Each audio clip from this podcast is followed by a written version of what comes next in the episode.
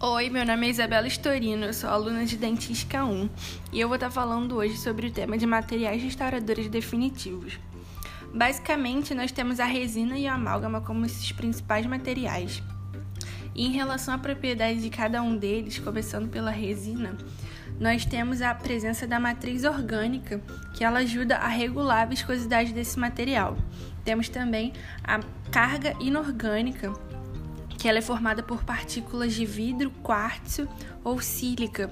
E mediante o tamanho dessas partículas, as resinas elas podem ser classificadas em macropartículas, só que no caso elas não são mais comercializadas, em micropartículas, microhíbridas e nanopartículas. A gente também tem o agente de união, como silano, por exemplo, que é uma molécula capaz de se unir tanto à carga inorgânica como à matriz. Nós temos também a presença do sistema acelerador iniciador, que é responsável pela reação de polimerização do material.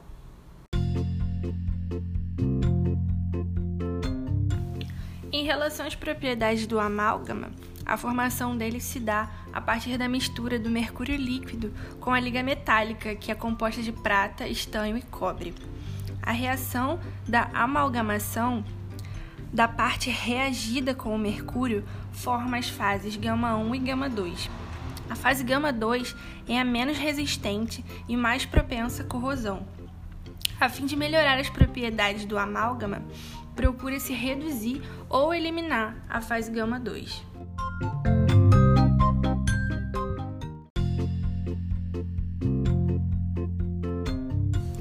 Agora eu vou falar da relação vantagens e desvantagens da resina e do amálgama. A resina em relação ao amálgama é bem mais estética, ela não apresenta toxicidade, ela tem uma menor corrosão e a restauração dela pode ser feita em uma sessão única.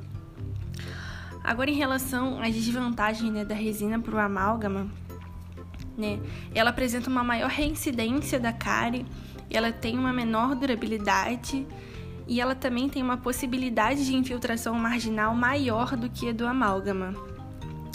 O custo dela também é maior e a resina ela também tem uma menor resistência ao desgaste.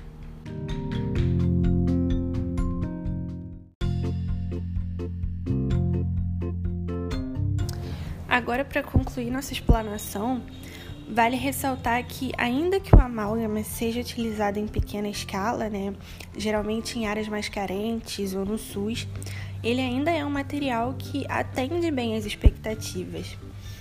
Porém, com a alta qualidade das novas resinas, os novos fabricantes, elas têm se tornado um material restaurador definitivo de primeira escolha.